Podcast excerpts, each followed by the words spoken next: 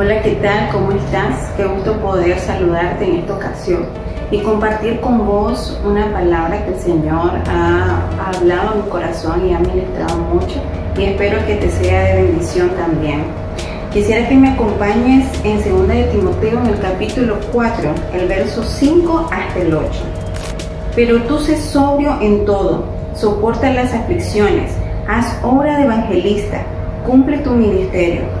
Yo ya estoy próximo a ser sacrificado. El tiempo de mi partida está cercano. He peleado la buena batalla, he acabado la carrera, he guardado la fe. Por lo demás, me está reservada la corona de justicia, la cual me dará el Señor, juez justo en aquel día, y no solo a mí, sino también a todos los que aman su venida. Cuando leemos estos versículos, Pablo está haciendo mención de que en ese tiempo en Grecia se celebraban los Juegos Olímpicos. Era una temporada donde participaban los grandes atletas y había un tiempo previo de preparación. Al final, el que vencía se llevaba una corona de laurel. Este premio era el más alto, significaba mucho honor, significaba eh, que era una corona que llevarla puesta era algo muy grande para el atleta. Y cuando Pablo nos habla, él hace esta comparación con respecto a la carrera de la fe, a la carrera de la vida. Y algo que me gustó mucho porque él está hablando a Timoteo, su hijo en la fe, verdadero hijo en la fe, dice en su palabra.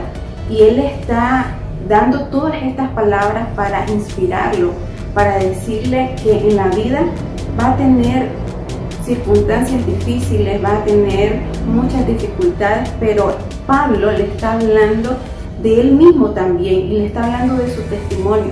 Recordemos que Pablo fue un hombre que atravesó muchas dificultades. En su palabra dice que atravesó hambruna, anduvo en peligro de muerte, en naufragio y en tantas cosas, pero sobre todo él se mantuvo firme y su plena confianza en Dios nunca le faltó. Algo que al apóstol Pablo le motivaba era que tenía puesta su mirada en una corona, pero no era una corona de laurel, sino en una corona eterna, en una corona de justicia, que sabía de que no se iba a marchitar, sino que iba a perdurar. Y esa era la motivación en el corazón de Pablo. Y era algo que él quería transmitirle a Timoteo en ese tiempo.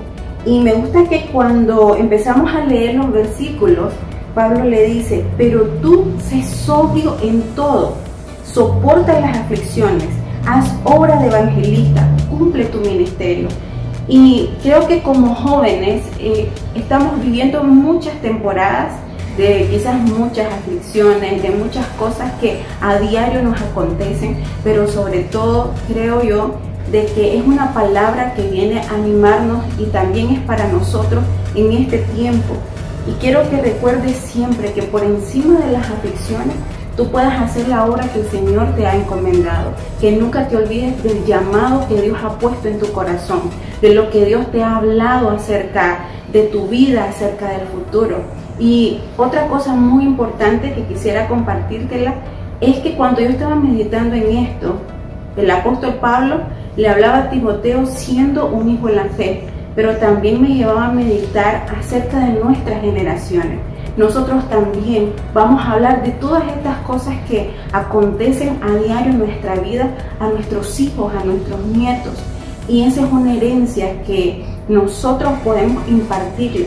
Porque cuando el, apóstol Pablo habla a Timoteo acerca de su vida, él también le está impartiendo fe, él también le está impartiendo esperanza, y Él está diciendo, yo me he mantenido firme durante toda mi vida, poniendo mis ojos en Cristo Jesús. Y ahora estoy a punto de partir, pero tú continúas. Y ese es el llamado que hoy te estoy haciendo como joven y es la palabra que quisiera que te quede en tu corazón.